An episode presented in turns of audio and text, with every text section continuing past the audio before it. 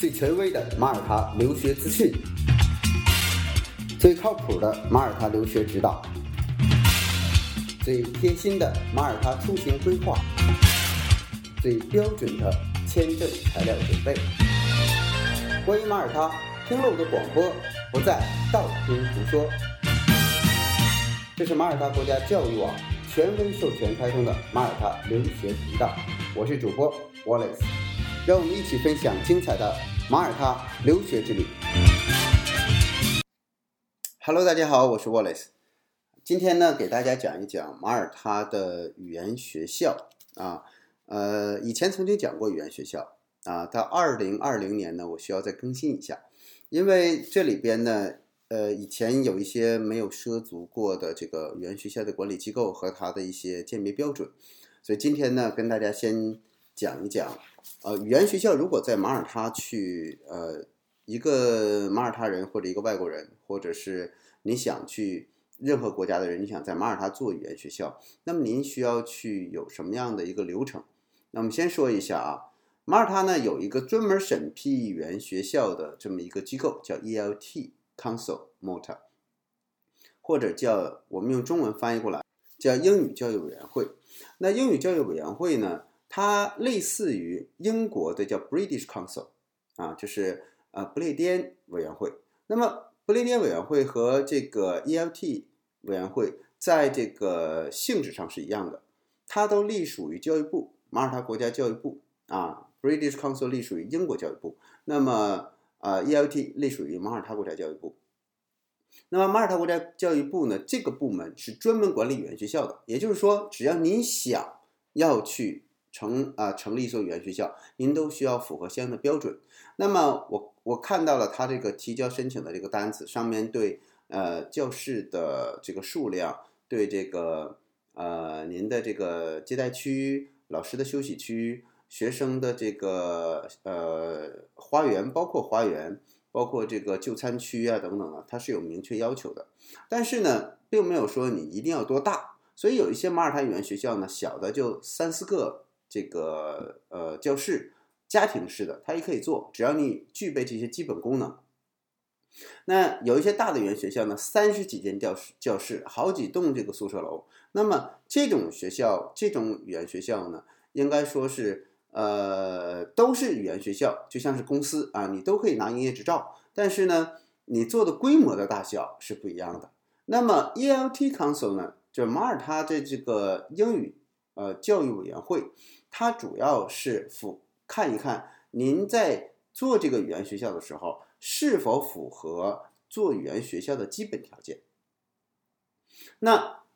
如果您符合了基本条件，您就会拥有 ELT Council 给您发的一个执照啊，那个执照呢就证明您现在呢是一个马耳他政府认可的语言学校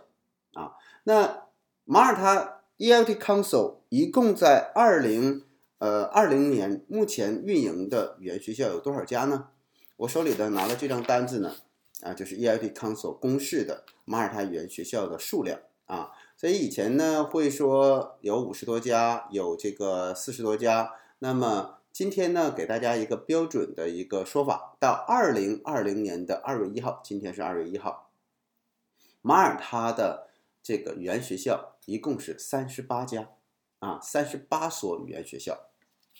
那。提到了 ELT Council，我们就要再提另一个机构，叫 FITOM。现在呢，在网上也会有一些人提到 FITOM，可是人很多的这个学生呢，呃，对 FITOM 这个概念不太理解。FITOM 是什么呢？FITOM 的英文呢是 F O F E L T O M，F E L T O M，什么意思呢？是 Federation of English Language Teaching Organizations Malta。意思是马耳他英语教育联盟。那么，英语教育联盟的作用是什么呢？它呢，与如果说 ELT Council 是一个审批部门，那 FITOM 就是一个行业协会啊，一个是政府机构，一个是行业组织啊，一个是有权利让你干和不干的，一个是呢那个自发的组织起来，大家形成一个联盟啊。那政府是给你。这个发一个执照，但是他不负责组织展览呐、展会呀、推动啊这些事情，包括一些标准的这个维持。那它只是说能够，你只要是在马耳他满足政府开语言学校的基本要求，那么你就可以去开这个语言学校。但是呢，呃 f i t o m 呢会拿出一套更高级的标准去筛一下，所以呢 f i t o m 的呃成员数量是少于这个 ELT 的成员数量的。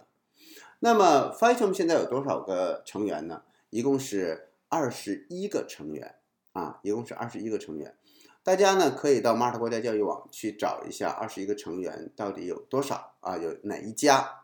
那么有很多人就会说，那是不是 f i t o m 的语言学校要比这个 ELT 里边的语言学校要更好呢？比如说，我们这 fightum 有二十一所语言学校，是不是就要因为二十一所语言学校，而 ELT 有三十八个三十八所语言学校，那么其中有十七所，fighton 是没收录的，是不是就是说 fighton 这二十一所要比那没收录的十七所语言学校要好呢？不一定啊，为什么不一定呢？我跟你讲个事情，就是凡进 fighton 的语言学校，第一个它全都是私立学校，比如说马大语言中心，比如说。呃，伦敦商学院商业学院的这个呃附属的语言中心，它虽然也有 ELT 的资质，但是它不参与 f i t o m 的管理，因为它本身的主要的职责并不是像私立学校一样靠它去盈利啊，那么它也不会去给 f i t o m 去交这个费用，它的大部分的学生都是直接要进它的呃上面的这个学校的，比如说马大语言中心的学生，大部分会升入马大。然后或者是升入到其他的这个呃基础教育，所以它的重心，它现在问题并不是招生，它是没有那么多的位置，所以它你想，它一个公立学校，它自己呢并不靠这些学生的学费去运营，那么它就没有必要去参加 f i g h t o m 就各种展会啊，去推动啊什么的，它没有必要。而这个 LSC 的语言中心也是一样的，所以第一种类型就是，如果它是大学的。附属的语言中心，它这个也有 ELT 的这样一个教育部的执照，可是它不见得参加 f i t 这是第一种现象。第二种现象呢，就是有个别的语言学校非常的大，它不需要 f i t 去给它去做这种推动啊。那么具体是哪些学校呢？其实有好几个啊，好几个，我呢就不细说了。那么。这些学校它自己有完整的运营能力，所以呢，它也不需要去这个让 f i t o m 所以 f i t o m 所吸引的学校呢，当然确实有很优秀的学校啊，比如说 Easy 在里边，比如说 Bears 在里边，比如说 EC 在里边，ESE 都在里边，啊，包括英孚都在里边啊。但除了这几家呢，大部分其他的语言学校都是中小型的语言学校啊，嗯，像这种。当然了，你想 f i t o m 它一定要有几个大哥嘛，对吧？像英孚这种，像 EC 呀，或者是 EZ 这种大的啊。那其他的大部分的学校呢，都偏中小型啊，像六七间教室啊，四五间教室的这种啊。所以 f i t o m 对它准确说，它就是一个呃行业协会，行业协会就是自愿参与，对吧？自愿参与呢，那为什么要我要参与？他就得给人家发一个这个 f i t o m 的认证。所以你就会看到有一些语言学校，它的牌子下边或者在它的网站上就会写：“哎，我是 ELT 的授权，哦，我允许开的这个这个语言学校，同时我还是 f i t o m 的成员，就是 double accreditation 啊，我们两个认证的。所以他从用这个去推广自己。当然，我们话话说回来，像马大根本不需要去推广自己，对不对？他的这个名气就在那里啊。所以呢，这里边大家也分开看。啊 f i t o m 的主要的成员呢，呃，这个并不是说啊，你有了 f i t o m 就有黄袍加身。但是呢，这个如果它是个私立学校呢，并且它具备一定的规模，那么它呢也会参与到 f i t o m 的一个一个各种各项的这个活动的推广之中。那接下来呢，这个问题就有针对性一些，就是呃，我们的这个呃学生或家长经常会问一个问题。他说：“那 Wallace 这么多的语言学校，三十几所，那我到底应该怎么去选呢？我到底应该去选哪所语言学校呢？啊，那在这里呢，今天的简单的跟大家说一下比较有特色的语言学校，啊，第一个呢，我还是要说啊，马耳他大学语言中心啊，在马耳他大学语言中心呢，我觉得第一个没有什么好讲的，是马耳他唯一的一所这个公立学校啊，它的独特的身份和它的资源跟普通的这个语言学校就不一样啊。第二个呢，就是呃，这么多年跟校长 Jan Benici 打交道，我发现这个人太好了，这个校长太好了。我讲几个小小案例啊，就是马大语言中心从规模上来讲，现在的这个校区的规模上来讲，它并不是属于马耳他教室最多的那个啊，呃，但是呢，它是马耳他唯一的公立学校，同时它是师资力量最好的、最专业的，因为所有他的这个老师呢，都要经过马大的严格筛选啊，他是按照这种。呃，高级的英语教学这个人员，甚至教授的这个级别去选这英语老师，而且大部分的英语老师呢，都是 native English speaker，就是呃英国人啊，甚至这个澳大利亚人、加拿大人啊，这 native English speaker。那么呃，马耳他的本地的一般在马大大约会做行政工作，所以教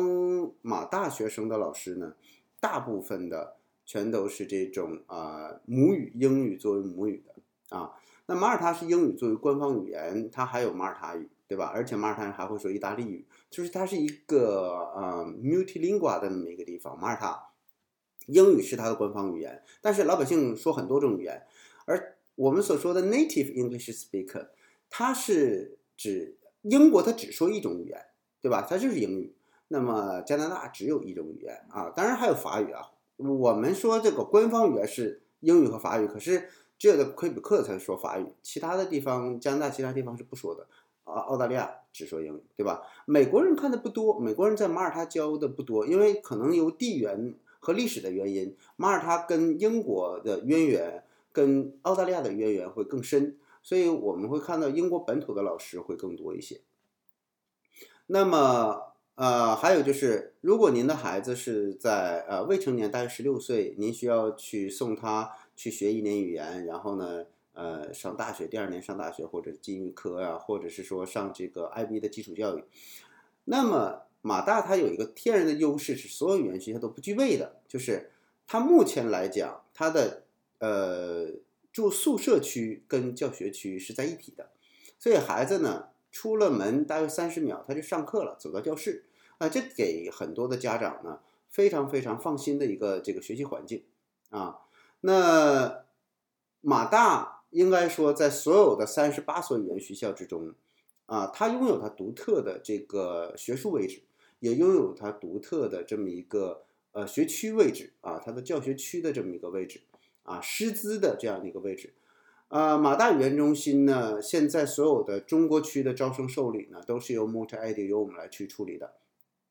所以呢，大家如果呃想去申请马大，需要提前，而且每年呢，现在是只有十五个名额是给未成年人，只有十个名额是给成年人的。所以马大呢，现在不是您呃想选不想选的问题，是很可能这个选不到没有位置的问题啊。所以如果是马大语言中心在所有的语言学校之中，如果您真的是想学学术英语啊。第二年，这个孩子需要去进入到 IB 课程，或者是 Foundation，或者是大学的话，那么他的英语需要专业的听说读写的训练，需要去达到这个雅思的分数啊，一定的雅思分数。那么马大不用说呢，他就是呃唯一的，或者是说最优的选择。马大选不上，你再考虑其他学校，对吧？这个是呃马耳他大学语言中心的一个非常明确的一种特色。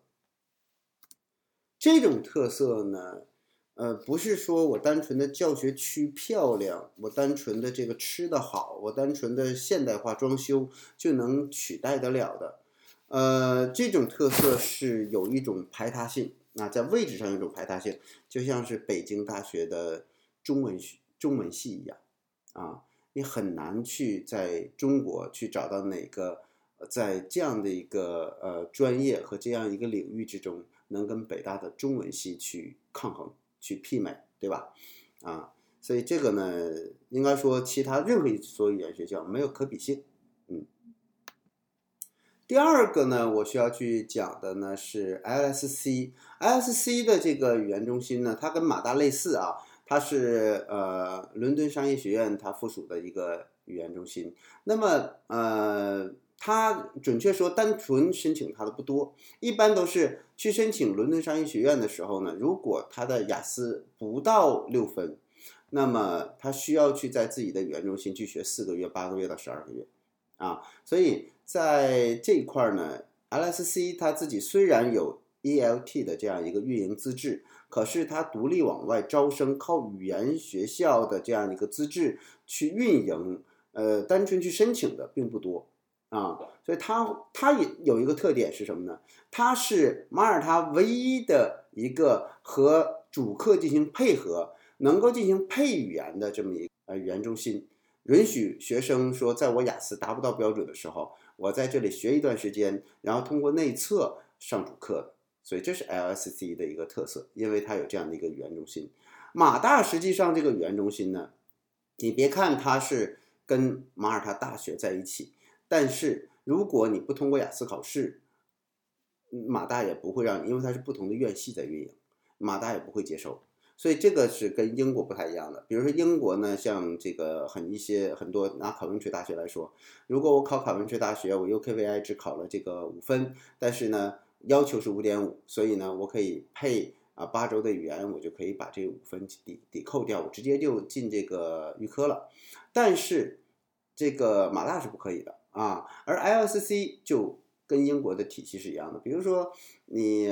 现在雅思，我要求你达到六分，你只有五分，好了，那你学四个月的语言，那直接你通过内测，你就可以直接读读主课了，你不用再考雅思了啊，它是相当于这么一个性质啊。接下来要说的一个呢，就是 A class，A class 是谁呢？它是圣凯瑟琳学校的呃附属语言中心。那么圣凯瑟琳学校的附属语言中心，它规模并不大啊。规模并不大，它主要的存在的意义，对于我们中国学生来讲，它就是给父母和孩子在入学之前提供一个英语过渡，啊，啊，装修这些东西，你不用去想，他在马耳他排不上啊。那么成年人在那里学呢，就是图一个安安静呀。在其他学校，有的时候是十个人一个班，九个人一个班，十二个人一个班。A class 呢，可能你成成人的课程，因为大部分都是父母嘛，很少说我单纯就为了学英文。我不陪孩子，然后我就申请 A class 的很少，基本上都是孩子在一个班学习，然后呢学 foundation 或者是在楼上去学他的学术课程。那父母呢，那就在学一学英语啊，去陪孩子，然后等孩子下课呢接孩子一起回家，大部分是这样的安排，所以它是最方便配合孩子去呃学习的这么一个语言学校，所以他也没有进这个 f i t 主要是因为后边有有这个圣凯瑟琳这么著名的这个。呃，中学嘛，所以他也不需要去做推广啊。而且现在大家知道，这个呃基础教育的学习的位置呢，都是应该怎么说是受受这个限制的。所以呢，并不是所有的人他都有资格去能申请啊。这样呢来讲，他并不依赖于商业运作去呃推动自己的生源。嗯，那下一所语言学校呢，我要给大家介绍的就是 Easy。Easy 的特色很多。啊，在这个马耳他的私立语言学校之中呢，它的这个性价比是很高的。它现在是整个国际学生啊，在马耳他满意度最高的这个语言学校。呃，有几个特特色啊。第一个呢，它的位置啊，这个是无可取代的，就是它是在马耳他的文化这个欧洲的文化之都。啊，瓦莱塔，马耳他的首都瓦莱塔，所以呢，基本上你你住在这个这个校区，就是在一个呃像一个古堡一样啊。那同时呢，EZ 的天台啊，你上去之后，你就能俯瞰整个的大港，就是最著名的 Grand Harbor，就是那个那个视野，包括那个阳光打在这个它的这个咖啡咖啡厅里边，真的是很棒很棒。呃，Easy 呢，其实它最大的一个卖点啊，最大的卖点，我们不去谈它性价比高的这个呃价格，呃，也不去谈它的这个文化的话，最大的卖点就是 Easy 的校长卡尔·法鲁加·威斯迈尔这个校长，他呢对于这个学生的在乎和在意的程度，应该说可以跟马耳他大学语言中心的校长 Jan b e n i c h i 一样的。呃，虽然他们两个呢不是在一个年龄段啊，这个 Jan 会更年龄更长一些，但是 Carl 呢，他真的是一个，他首先他是马耳他的这个外交官啊，他是莫桑比克的这个大使，呃，但是呢，在这个经营的时候呢，呃，他真的呃很感很令人感动，有了几。几个事件呢？就是当我们的学生签证遇到问题的时候，当学生的这个呃，包括他帮助我们的学生去做这种公立学校的安置，包括在走访学校的时候呢，能够亲力亲为的带着你去整个呃瓦莱塔去转。然后呢，当学生的这个身体遇到这一些健康的问题住院了的话，他是第一时间呃冲在前边。而且有一些学生呢，会有一些。呃，一些特殊情况，比如说呢，我们有一个学生，他的这个原计划呢，这个爱人呢会从国内过来，然后他的这个会跟爱人一起去在欧洲度个假，结果爱人被拒签掉了，所以他的整个的课程就受影响，那么就涉及到去调整课程、住宿啊各个方面。其实大部分啊，我可以说百分之九十九的马耳他语言学校是不愿意做这个事情的。啊，因为这个欧洲拥有他自己的一种价值观，但是可能是因为卡尔他本身他就有这样的一个国际化的一种思维，所以他对人的这种理解和对你的这种呃实际情况的考量度就非常的多，所以总是给你提供一种可能性。那么这样下来呢，就让我们中国的学生，特别是中国的学生，感觉非常的温暖。他不是那种冷冰冰的，像老外做事情就按部就班啊，什么这个。这照本宣科的这种条条框框，它呢就很人性化。一方面有原则，另一方面呢，同时它还能考虑到我们的实际需求。所以，呃，这就是为什么就是国际学生，包括中国学生口碑对这个 Easy 评价很高的一个主要的原因。那么，如果说这个您去这个跟我们去做咨询啊，包括你有的时候打电话或者是这个呃发邮件过来，呃。包括给我们留言，那么需要我们推荐语言学校。那么第一个，我肯定会推荐你说，如果是公立语言学校呢，我一定推荐你马大语言中心；如果私立语言学校呢，那我就会推荐你这个 Easy 啊。那 Easy 呢，好就好在它真的是，呃，他们两个首先我觉得最大的这两个语言学校特点就是校长的心人啊，非常的正直，而且呢，这个在整个的语言学校的体系运营的过程之中呢。他们并不逐利啊。首先，马大跟那没有关系，那行政级别，他当校长那个跟他一点就是那个盈利跟他一点关系都没有，对吧？第二个呢，那个尽管是 Easy 是要需要去靠这个学校去盈利，那么他依然还可以放下，就是让让老外去放下自己的利益，去成全别人的这种需求的话，其实这个对于中国人很很容易理解，但是对于老外来讲需要。很大的格局去做这样事情，所以在呃我的这个这么多的语言学校接触过程之中呢，我觉得，呃马大和 Easy 真的是可圈可点啊，真的是可圈可点这两所语言学校。那下一期呢，我们再介绍更多的更有特色的语言学校。OK，好，今天呢就聊到这里。呃，关于马耳他呢，如果您想了解更多的资讯，您可以添加微信幺八六四幺六二九九二幺。或者登录 motaedu.com 马耳他国家教育网去了解更多关于马耳他教育的这个信息，还可以关注我们的公众号马耳他留学。呃，这期就到这里。